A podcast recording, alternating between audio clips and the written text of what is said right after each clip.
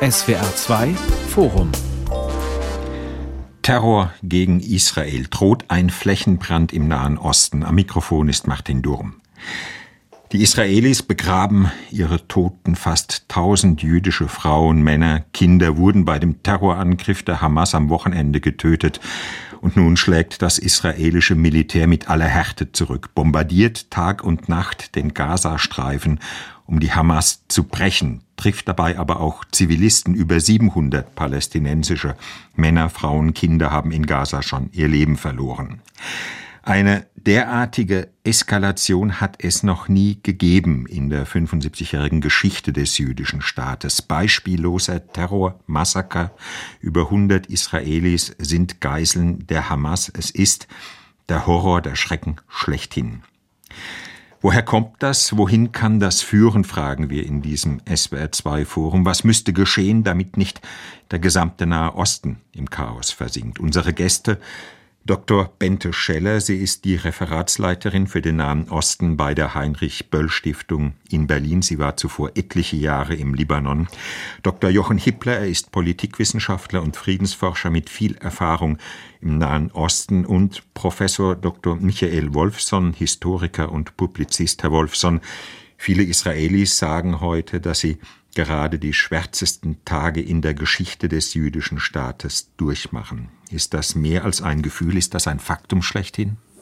Darüber kann man natürlich immer diskutieren und das ist eine subjektive Wahrnehmung. Die Addition des Subjektiven ergibt noch nicht das Objektive in der jüdischen und erst recht äh, in der israelischen Geschichte oder umgekehrt in der jüdischen Geschichte und auch in der israelischen gab es schon viele schwarze Tage und Epochen, aber gar keine Frage, ob superlativ oder nicht. Es ist ein schwarze, eine schwarze Zeit, in der Israel sich jetzt befindet. Hm, Herr Wolfson, Sie sind selbst Sohn einer jüdischen Familie, die 1939 vor den Nazis ins damalige Palästina floh.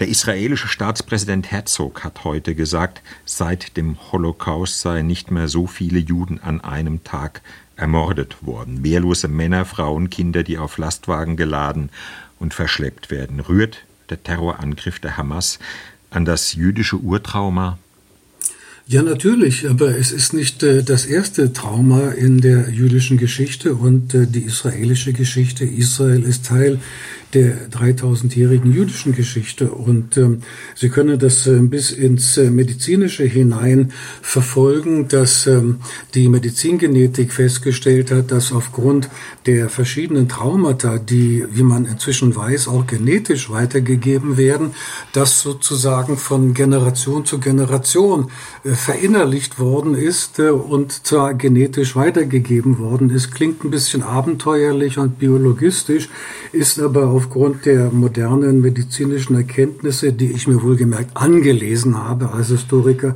wohl unbestritten in der Fachwelt und das wird so weitergehen. Hm.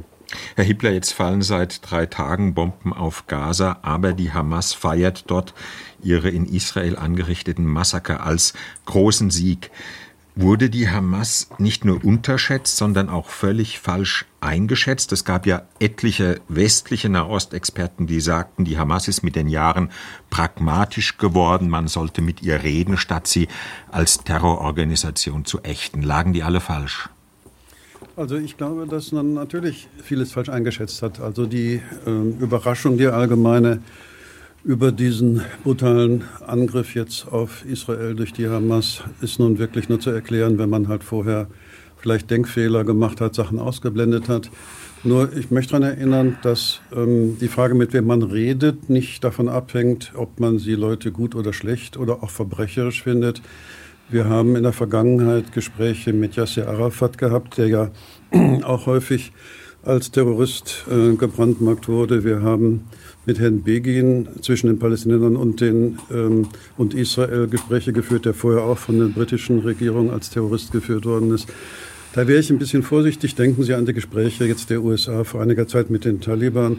Also Leuten ein manchmal sehr verdientes, manchmal halb verdientes Etikett umzuhängen, enthebt einem nicht von der Pflicht, halt politische Konflikte zu beheben und wenn es irgendwie geht, dann eben gewaltfrei zu beheben, wie das jetzt nochmal zeigt, dieses verbrecherische, dieser verbrecherische Angriff. Also da habe ich schon das Gefühl, dass wir äh, auch im Westen natürlich ein bisschen weiter hätten denken können. Hm. Zeigt das, was geschehen ist, dass die Hamas eigentlich nie das Ziel aus den Augen verloren hat, das sie ja schon in ihre Gründungscharta reingeschrieben hat von 1988.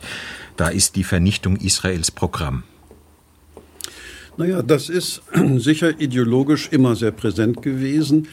Aber wir müssen auch noch mal dran denken, dass die Hamas in einer Situation war, wo sie jetzt alles auf eine Karte gesetzt hat, wo hat die Gefahr für sie bestand, also aus ihrer Sicht nach und nach irrelevanter zu werden. Da haben ja auch viele bei uns dran gedacht, dass das einfach jetzt so ein eingefrorener Konflikt ist und dass im Laufe der Jahre und Jahrzehnte man sich irgendwie daran gewöhnen wird. Und da hat wie so ein Kind, was nicht genug Aufmerksamkeit von den Eltern bekommt, das Haus in Brand setzt, um die Aufmerksamkeit auf sich zu erziehen, hat jetzt, glaube ich, die Hamas alles auf eine sehr brutale Karte gesetzt, um die Welt nochmal zu zwingen, hinzugucken. Das ändert ja, nichts an dem verbrecherischen ja. Charakter dieser Dinge, aber das ist natürlich eine Sache, die man im Auge behalten sollte. Hinzugucken ist völlig richtig, aber man muss natürlich wissen, was nach dem Hingucken geschieht. Und es ist völlig klar, trotz dieses taktischen Sieges, der als solcher gefeiert wird, dass politisch, und das ist ja der entscheidende Punkt, Gewalt setzt man ein in der Regel, um ein politisches, politisches Ziel zu erreichen. Und das äh, rückt in noch größere Ferne. Und das äh, erinnert an das Zitat des äh, 1983 von palästinensischen Landsleuten ermordeten Palästinenser Politikers Issam Sartawi, der gesagt hatte, schon damals 1982 nach einem solchen, solcher vergleichbaren Siege, wenn wir weiter so viele Siege erringen, dann sind wir demnächst auf den Fiji-Inseln.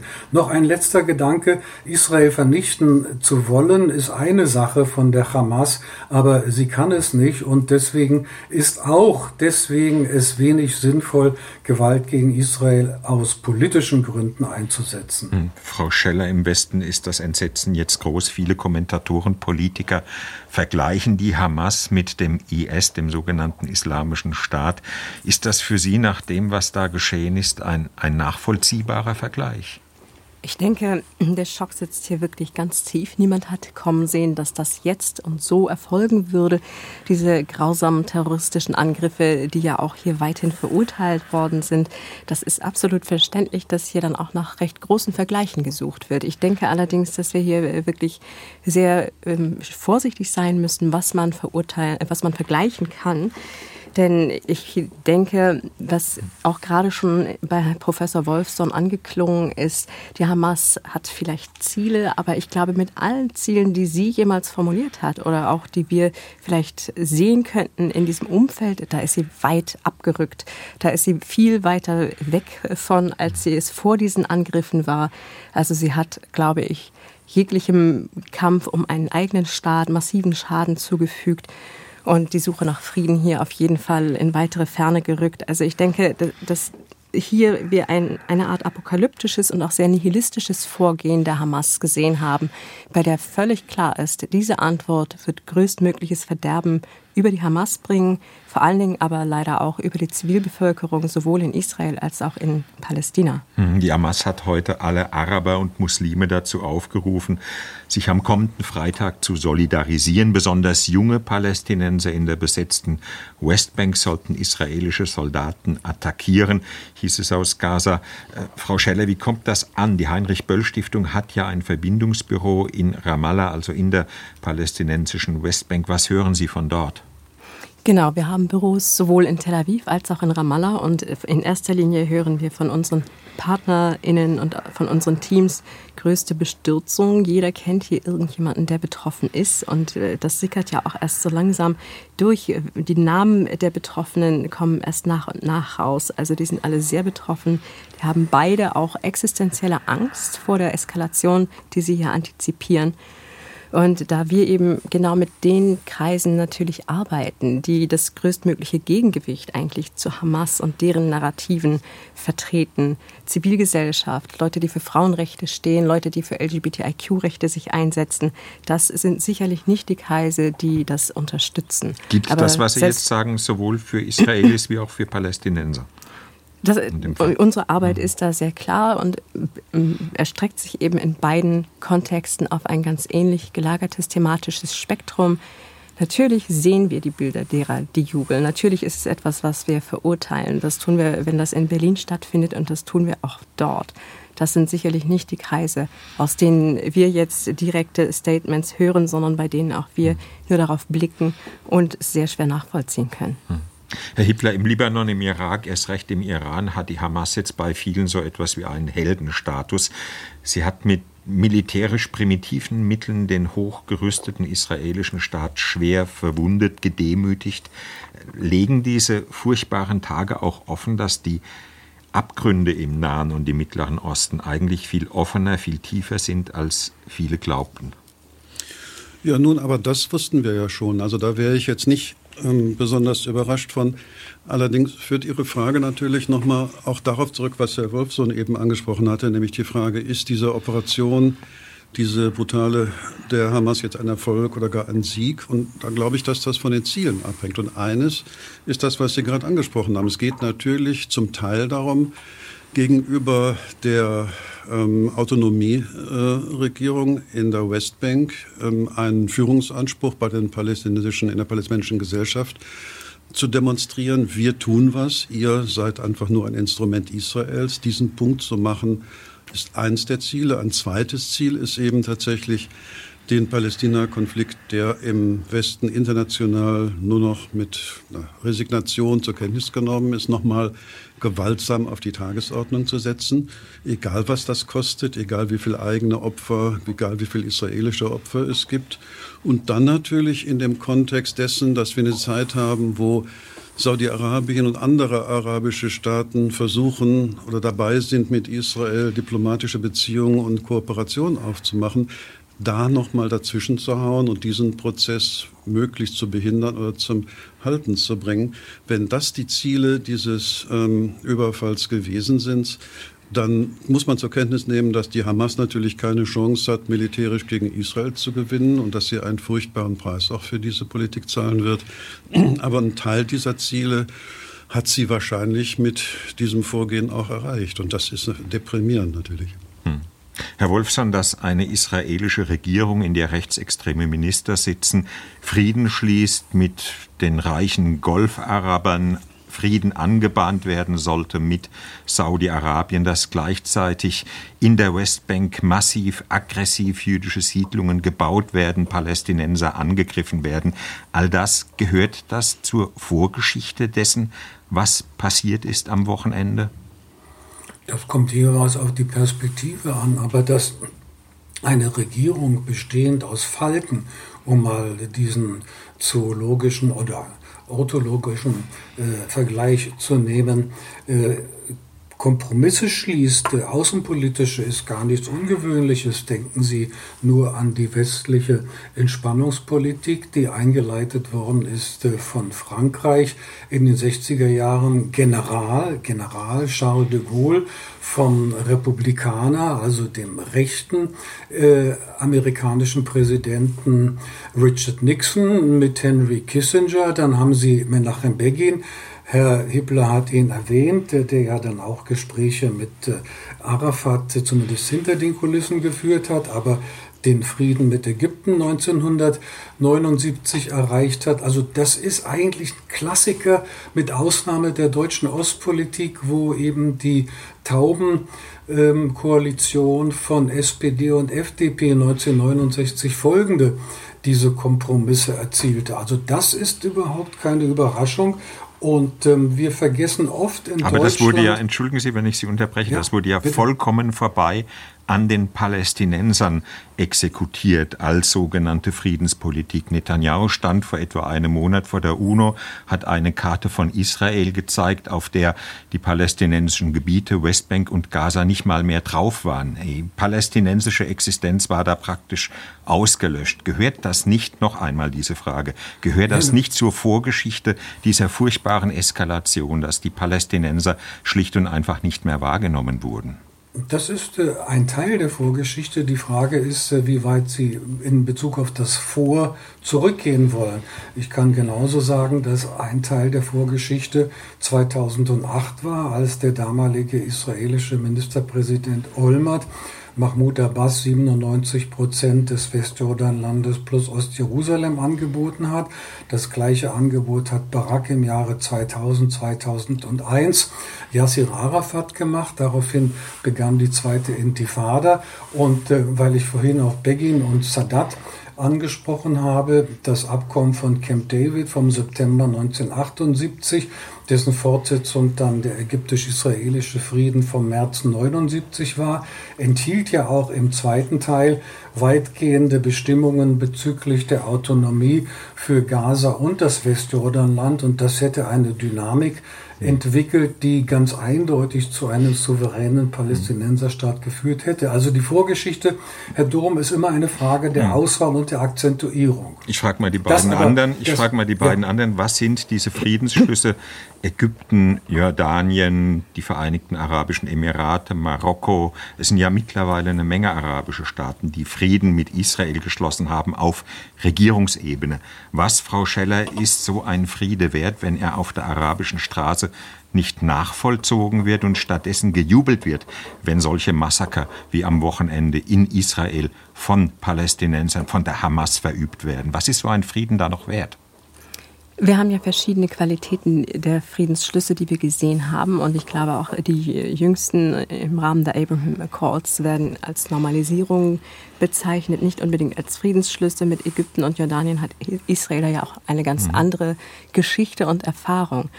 Ich glaube, dass wir nicht überschätzen sollten, was eben die Normalisierungsabkommen in Palästina bedeuten. Natürlich gibt es dort die Sorge, marginalisiert zu werden, aber ich denke, dass es einfach auch sehr viel Erfahrung innerhalb Palästinas gibt, die hier dazu beigetragen hat, eine Unzufriedenheit mit der Lage heraufzubeschwören, sehr viele berechtigte Anliegen auch bei den PalästinenserInnen ihre Rechte immer stärker in Gefahr gesehen haben. Und ich denke, hier sehen wir bei der derzeitigen Regierung auch einfach ein Auseinanderklaffen. Die Motivation jetzt außenpolitisch zu gehen und zu schauen, was regional vielleicht an Normalisierungs- und Friedensbemühungen möglich ist, stand ja, wurde ja nicht parallel begleitet davon, das auch innenpolitisch zu tun. Seit diese Regierung im Amt ist, haben wir einfach eine Gewalteskalation auf der Mikroebene in der Westbank gesehen. Mehr Gewalt von Siedlern, mehr Gewalt die sich im Alltagsleben auch wiedergespiegelt hat. Und ich denke, Gaza hat einfach auch durch die Belagerungserfahrung sowohl eben von außen als auch dann äh, von palästinensischer Seite, von der Hamas, von innen betrieben, auch eine lange Historie dessen, sich unterdrückt zu fühlen durch die lokalen Kräfte, also durch die eigenen Leute, aber durch auch, aus, aus, auch durch Israel. Die gucken, glaube ich, gar nicht so sehr darauf, was Saudi-Arabien tut. Für die Hamas, klar, da sieht die sicherlich auch ihre Fälle davon schwimmen, denn sie verliert immer mehr an Unterstützung in der Region, die sie aber eigentlich braucht, um sich finanziell auch über Wasser zu halten. Deswegen kann ich mir sehr gut vorstellen, dass es für die Hamas ein Anliegen war, dass aber die anderen so sehr nach außen geblickt haben und sich darüber gesorgt haben. Da bin ich mir nicht so hm. sicher. Herr Hippler. Naja, also ähm, die Frage, wie das mit den Friedensschlüssen ist, ich kann überhaupt nicht erkennen, dass wir Frieden hätten oder gehabt hätten. Also wir hatten Ansätze dazu, die Oslo Verhandlungen, die Oslo-Verträge hätten einen sehr ernsten Schritt, einen ersten Schritt darstellen können. Aber die sind dann halt ins Leere gelaufen, diese paar Schritte. Also das Problem scheint mir zum Teil darin zu bestehen, dass wir auch über die beiden Gesellschaften, also die israelische und die palästinensische, sprechen müssen. Und auf der palästinensischen Seite haben wir Akteure, also Abbas ist ein ganz normaler Diktator. Sein System ist korrupt, repressiv. Ich habe mit Palästinensern auch im Gaza mal gesprochen, auch für Jahre, und die sagten, sie würden es vorziehen, von israelischen Soldaten gefoltert zu werden, als von palästinensischen Polizisten. Das wäre nicht so verwirrend für sie. Das heißt, wir haben auf der auf der arabischen, auf der palästinensischen Seite ein System, was nicht Demokratie, Frieden und sonst was möchte, sondern an der Macht bleiben, sich bereichern und Kontrolle ausüben. Und auf das der israelischen der Seite, mhm. auf der Westbank, ja, in ähm, Gaza ist es halt entsprechend.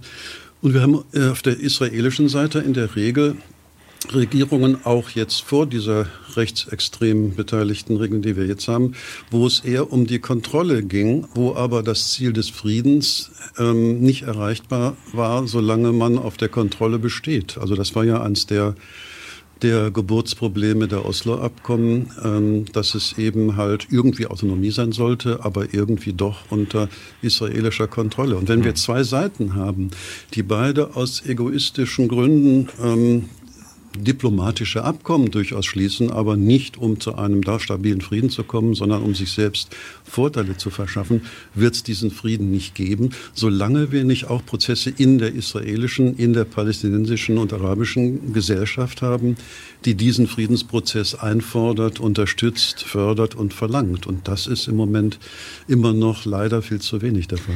Reden wir darüber, was jetzt, was in den nächsten Stunden und Tagen passieren wird, was Netanyahu als Regierungschef tun wird. Seit 2007 ist die Hamas in Gaza an der Macht.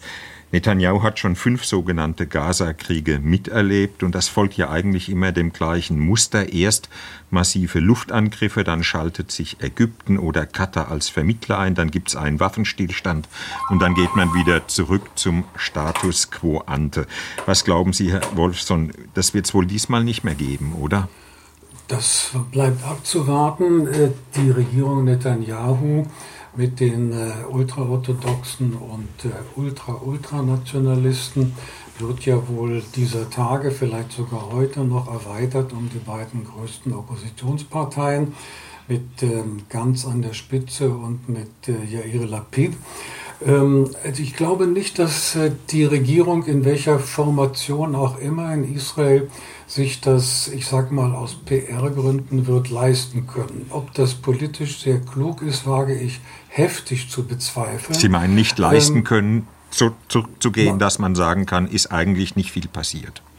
Ja, eben, genau. Also, das, wenn das das gleiche Muster wäre, dann äh, geht der innenpolitische Sturm noch weiter. Ich glaube auch nicht, dass Netanyahu politisch ungeschoren nach dieser Mega-Panne, nach diesem Mega-GAU ähm, weiter regieren wird. Da gibt es Vergleiche aus der Vergangenheit. Denken Sie an Golda Meir nach dem Yom Kippur-Krieg äh, im April, der begann im Oktober 1973, im April 1974 war sie vom Fenster. Ich vermute aber trotzdem, dass es in Bezug auf die nächsten Tage, sprich also operativ taktisch, doch eine Variante geben wird. Alles andere als human, aber Krieg war und ist und wird nie human. Die ähm, totale Abriegelung des Gazastreifens, also keine Elektrizität aus Israel, kein Wasser, keine Lebensmittel. Wie lange kann man das durchhalten? Und dann dieses Szenario weiter vorausdenkend wird natürlich internationale Proteste auslösen, auch in den Vereinigten Staaten von Amerika. Hat es ja schon, hat es ja schon. Der ja, UN-Menschenrechtskommissar sagt, das ist völkerrechtswidrig, überlebenswichtige Güter der Zivilbevölkerung vorzuenthalten. Ja, das ist richtig. Äh, aber der UN-Hochkommissar hat nichts zu sagen und der amerikanische Präsident die amerikanische Politik halt sehr viel mehr. Es gibt auch viele andere, die das sofort äh, gegeißelt haben. Äh, wir fragen ja hier, was ist machtpolitisch äh, wahrscheinlich? Also kurzum, hier wird es eine massive Machtprobe geben und ähm, die Frage ist, wie sich die beiden Seiten hier verhalten werden. Da gibt es verschiedene Varianten, wie das weitergespielt, in Anführungszeichen gespielt werden kann. Aber ich vermute, dass es hier in Bezug auf die taktische Vorgehensweise wegen dieser Absperrung äh, eine dramatische Veränderung mhm. zu den vorherigen ähm, Kriegen geben wird. Heißt aber so, als sei der Plan noch gar nicht so äh, wirklich ausgearbeitet. Wenn ich Sie richtig verstehe, liefe das ja darauf hinaus, jetzt erstmal bombardieren und dann den Gazastreifen aushungern. Naja, also das ist gestern angekündigt worden. Entschuldigung, ich wollte Sie nicht unterbrechen, Entschuldigung. Ähm, die äh, Ankündigung ist gestern vollzogen worden und äh, soweit ich weiß, bedarf es keiner großen Vorbereitung, um Wasser und Elektrizität aus Israel abzuschalten und die Hunderten von äh, Lastkraftwagen, die äh, nach Gaza von Israel bis vor kurzem immer gefahren sind, zu stoppen und zu sagen, nein, ihr fahrt nicht rein. Frau Scheller, nun gibt es eine Menge Spekulationen darüber, kommt eine Bodenoffensive, also eine Invasion der israelischen Armee nach Gaza oder nicht? Was glauben Sie? Ist das denkbar? Ist das machbar? Ist das im Grunde die Bedingung dafür, der Hamas tatsächlich das Rückgrat zu brechen, so wie es Netanyahu angekündigt hat? Ich würde gerne noch mal kurz auf die Situation in Gaza zurückkommen. Gerade das Wasser ist für Gaza dramatisch. Die Ressource ist dort, also Trinkwasser ist dort ohnehin schon sehr knapp. Diese Lieferungen werden natürlich die Situation sehr schnell ganz dramatisch verändern können. Das ist ja viel, viel schlimmer in seiner schnellen Konsequenz als das Aushungern, was wir vielleicht aus anderen Kontexten unter Belagerung kennen. Deswegen denke ich, dass wir mittels äh, dieser als Waffe eingesetzten humanitären Vorenthaltung vielleicht sehr viel schneller Resultate dramatischer Art sehen würden, als wir das uns jetzt vielleicht vorstellen. Die Bodenoffensive ist angekündigt, die steht im Raum, aber da ist für mich die große Frage, wie will man dann wieder rauskommen? Was ist das Ziel? Worum soll es dabei gehen? Ähm, aus der Luft zu bombardieren ist mit sehr viel weniger Risiken von israelischer Seite behaftet als eine Bodenoffensive, bei der völlig klar ist, dass es viel mehr Risiken für die Beteiligten birgt. Und bei jeder Offensive ist im Raum die Frage, wie ist dann der Endstatus? Soll es wieder darum gehen, hier zu bleiben, hier eine Besatzung ähm, zu machen, die man ja schon mal mit gutem Grunde wieder aufgegeben hat. Also deswegen sehe ich da nicht klar, was die Zielsetzung dabei wäre, wozu diese Bodenoffensive beitragen würde bei den israelischen Zielen. Hm. Man sollte vielleicht mal kurz skizzieren, wie es da überhaupt aussieht in Gaza. Es ist ein kleiner, öder Küstenstreifen, 14 Kilometer breit, 40 Kilometer lang, nicht mal so groß wie Luxemburg, darauf gedrängt, ähm, auf engst bebautem Raum 2,2 Millionen Menschen, Palästinenser, die das Ganze als eine Art Freiluftmuseum manchmal zynisch bezeichnen. Das ist die Situation, Herr Hiebler. Was wäre, wenn die israelische Armee tatsächlich versuchen würde, in dieses Chaos, in dieses Wirrwarr, in dieses Häuserlabyrinth auch reinzugehen. Es ginge ja nicht mit Panzer und schwerem Gerät, das lief ja auf einen Häuserkampf hinaus. Richtig, also die ähm, der Angriff der Hamas auf Israel mit jetzt ähm, 1000 Toten Israelis zwingt die israelische Regierung dazu, auch wenn sie ohnehin dazu neigt, die Sprache der Stärke zu sprechen und sich nicht als schwach und nachgiebig zu zeigen. Und das bedeutet in dem Kontext eben, dass es um eine gewaltsame Lösung gehen wird, weil nur das wirkt dann stark. Und das wiederum bedeutet, dass man eben tatsächlich eine Bodenoffensive und die Besetzung des Gazastreifens vornehmen muss. Und das ist etwas, was absehbar war. Wenn die Hamas angreift auf eine solche demonstrativ brutale Weise, dann weiß die Hamas vorher, dass die israelische Regierung als Reaktion eine Bodenoffensive vornehmen muss oder wird. Und das bedeutet, dass die Hamas sich darauf vorbereiten haben wird. Das heißt, die Hamas wird versuchen, den Gazastreifen in der Bodenoffensive als Falle auszubauen. Das heißt, sie wird versuchen, die israelischen Soldaten in den Gazastreifen hereinzulocken. Das ist bereits passiert, dieses Locken durch, diesen, durch diese furchtbaren Angriffe. Aber dann wird sie eben tatsächlich versuchen, in Häuserkampf, im Straßenkampf, den israelischen Streitkräften, die eben wirklich, wie Sie sagen, ihre Luftüberlegenheit, ihre Panzerwaffe und andere Großgeräte dort nicht voll einsetzen können, große, schwere Verluste zuzufügen. Das scheint mir äh, das Kalkül der Hamas zu sein. Und aus israelischer Perspektive ist es jetzt sehr schwer, sich vorzustellen, was man denn da klugerweise tun kann. Also in diese Falle zu laufen, ist sicher nicht attraktiv. Das hat man ja auch jetzt viele Jahre versucht zu vermeiden. Aber wenn man sich aufgrund der Sondersituation mit so vielen Toten und der politischen Kritik, die jetzt sicher auch anfängt zu äußern, dazu gezwungen sieht, in diese Falle zu gehen in Gaza, das wird eine Situation eröffnen, deren Ende man sehr schwer wird absehen können. Und worüber wir noch gar nicht geredet haben, Herr Wolfson, das sind die etwa 150 israelischen Geiseln. Das ist ja ein Horrorszenario, mit dem Israel noch nie konfrontiert war. Die Hamas droht heute damit, für jeden Angriff auf Gaza ohne Warnung eine Geisel zu töten. Sie wird sie mit Sicherheit auch als Schutzschild verwenden, falls es zu einer Invasion kommt, oder? Völlig richtig. Und äh, die israelische Regierung, und äh, das ist auch ein Novum, aufgrund der Zahl und dieses Riesenschocks hat angekündigt, dass sie ihre militärische Vorgehensweise nicht abhängig machen werde von dieser Frage. Wir sollten aber trotzdem, denke ich, noch ein bisschen das Szenarium, das Herr Hippler völlig überzeugend dargestellt hat, vertiefen.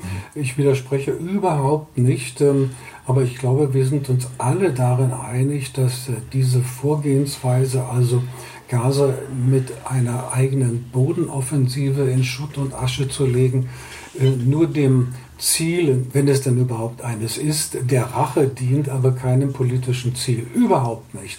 Und ähm, deswegen äh, müsste man äh, politisch der israelischen Regierung dringend im eigenen Interesse und im Interesse der israelischen Gesellschaft und der Soldaten abraten, so etwas zu machen. Und wenn man, wenn man denn schon auch schrecklich, Gaza in Schutt und Asche legen will, dann kann man das aus israelischer Sicht äh, relativ risikolos aus der Luft machen.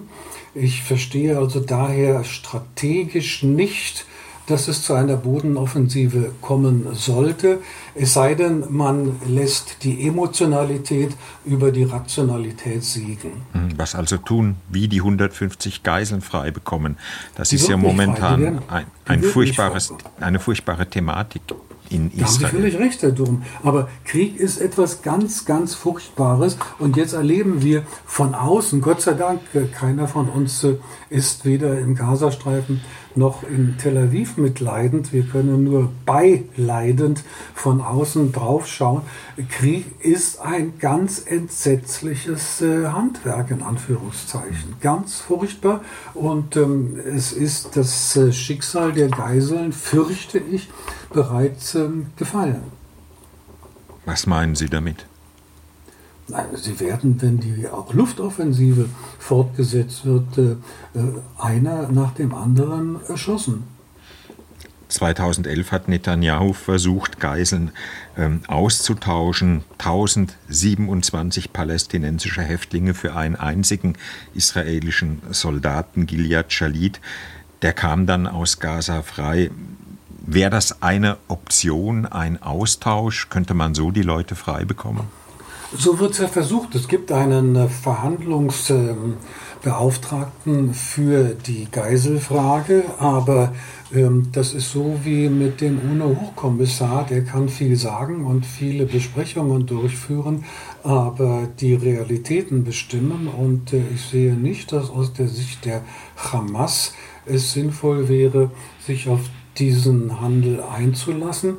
Und äh, die israelischen Absichten, natürlich sind die sehr ehrenvoll und richtig und human, aber sie werden scheitern. Und äh, das übergeordnete Ziel ist, ähm, den Gazastreifen insgesamt, nicht nur die Hamas, sondern den islamischen Dschihad so zu schwächen, dass auf Jahre hinaus keine militärische Gefahr für Israel mehr besteht.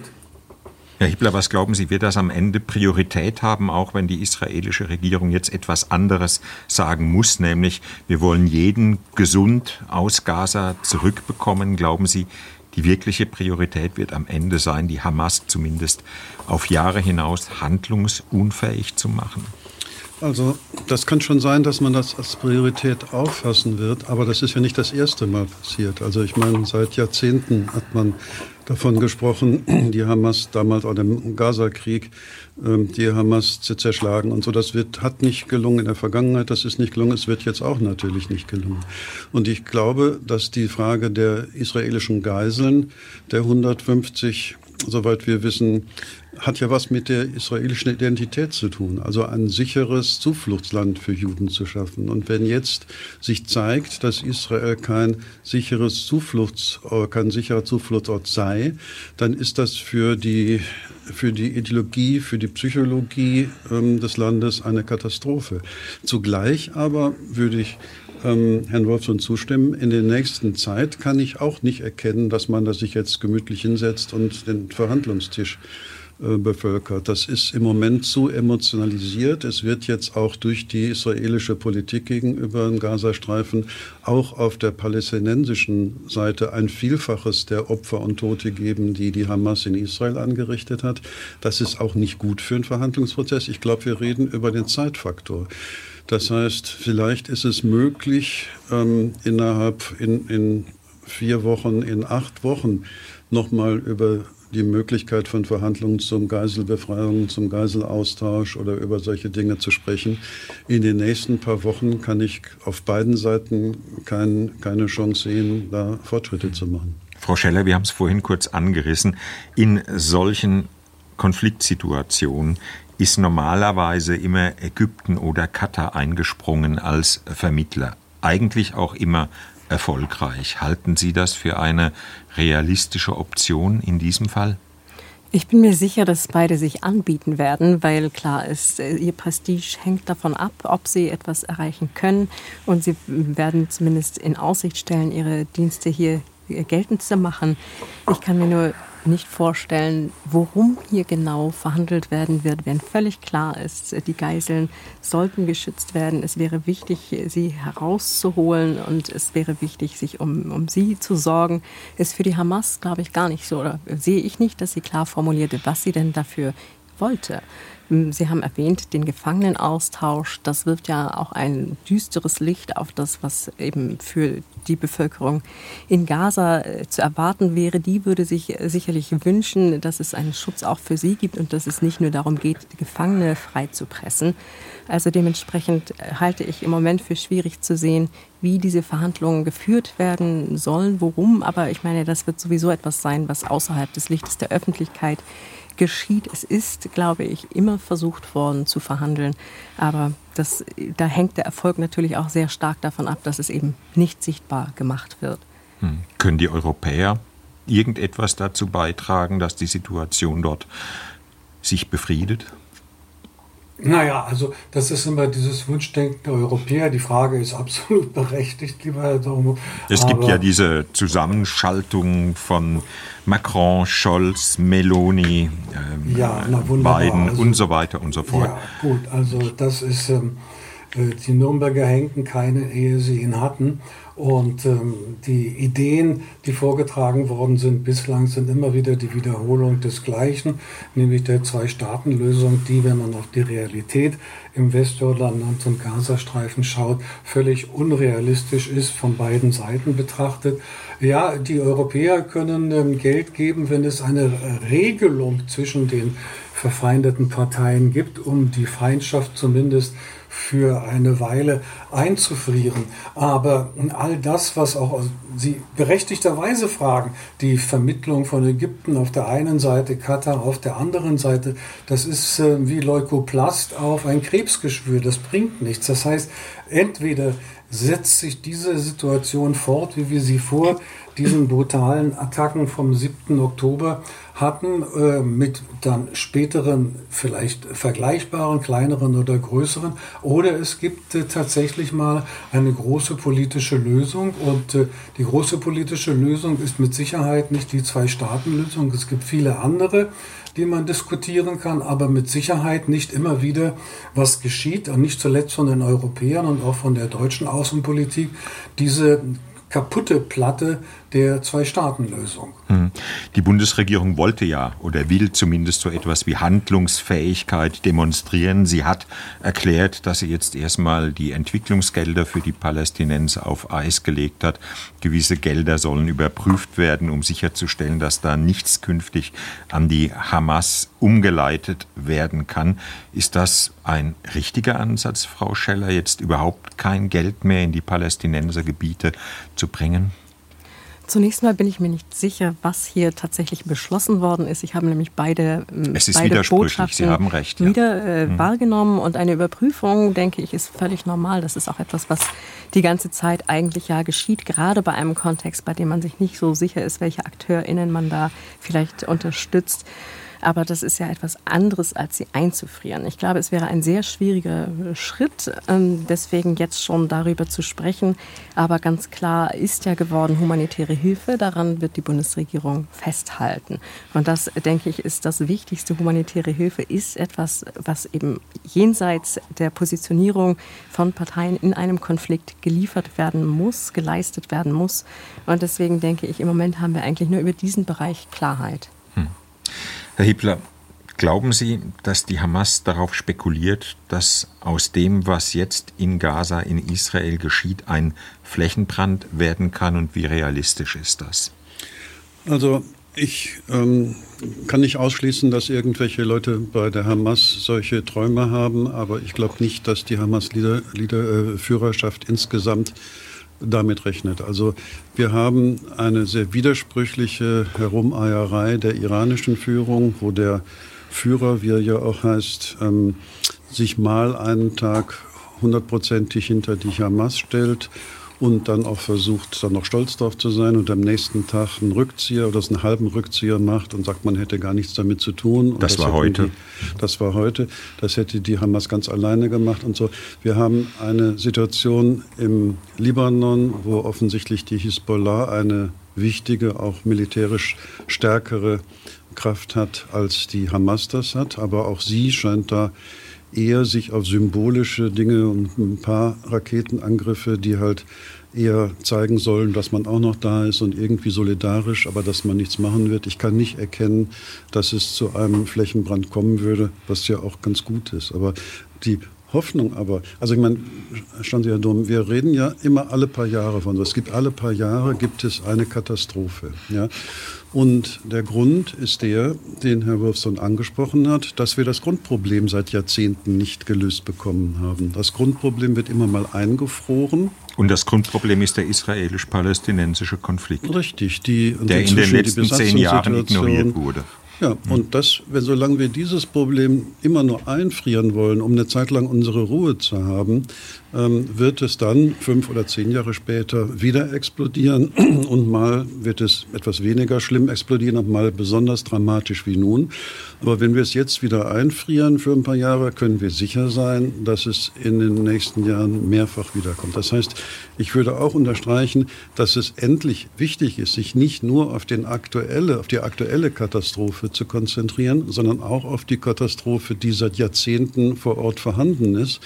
Und das ist aus der arabischen, aus der palästinensischen Sicht auch die Frage der Besetzung.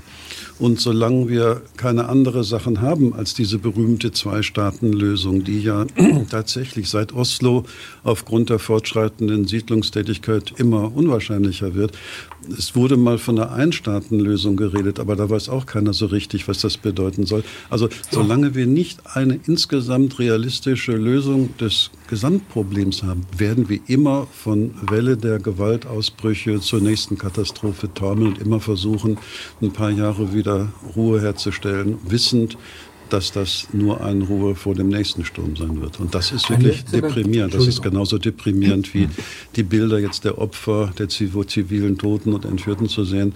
Dass es keine Hoffnung auf eine langfristige Lösung gibt, das ist für mich das, warum ich manchmal an Palästina, Israel wirklich verzweifeln möchte. Noch eine Bemerkung zum Stichwort Flächenbrand. Ähm, diese Aktion der Hamas wird ähm, mit Sicherheit zugutekommen dem Iran, weil es sich gezeigt hat, dass die israelische Armee wie wir alle erkennen, große Schwierigkeiten bereits mit Hamas und dem Gegenschlag zu Hamas hat und äh, überhaupt nicht mehr daran denken kann, einstweilen, in welcher Form auch immer militärisch gegen den Iran vorzugehen. Und äh, insofern kann man also ohne große Risiken einzugehen sagen, dass der Iran seine Nuklearisierung, die Nuklearisierung seines Militärs fortsetzen wird. Der Flächenbrand ist also verschoben einstweilen, aber die strategische Situation insgesamt ist natürlich dramatischer geworden, weil der Iran jetzt mehr Handlungsfreiheit hat. Hm.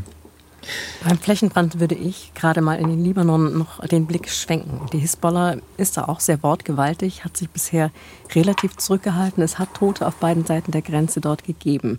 Aber ich denke, je mehr sich die Situation zuspitzt und je brutaler die israelische Antwort jetzt ausfällt, desto mehr wird die Hisbollah unter Zugzwang geraten, sowohl durch ihren im Hintergrund stehenden Iran als auch ähm, an ihre eigenen Worte erinnert zu werden von Unterstützern. Und deswegen denke ich, wir haben hier das Potenzial einer Eskalation, das wir nicht aus den Augen verlieren dürfen. Hm. Herr Wolfson, letzte Frage mit der Bitte um eine kurze Antwort. Der Yom Kippur-Krieg 1973, auch das war eine finstere Stunde für Israel, zumindest in der Anfangsphase. Danach kam der große Wendepunkt. Es gab Verhandlungen, die schließlich zum ägyptisch-israelischen Frieden führen. Könnte dieses Drama, das wir jetzt beobachten, auch ein Wendepunkt sein? Also wenn man ein Szenarium überlegt, dann ja. Und zwar das Szenarium folgendes, äh, nämlich dass äh, im Likud selber eine Rebellion gegen Netanyahu stattfindet. Das war bislang ein bisschen schwierig, aber durch dieses krasse Versagen, für das er die politische Verantwortung trägt, haben diejenigen, die schon kräftig an seinem Stuhl in seiner eigenen Partei gesägt haben, eine große Chance. Das wird bedeuten, dass es eine andere Koalition geben kann mit vernünftigen links- und rechtsliberalen Kräften. Und, und dann womöglich Verhandlungen. Verhandlungen. Das kann, das ist aber eine optimistische Vermutung, die ich als Hoffnung ausspreche.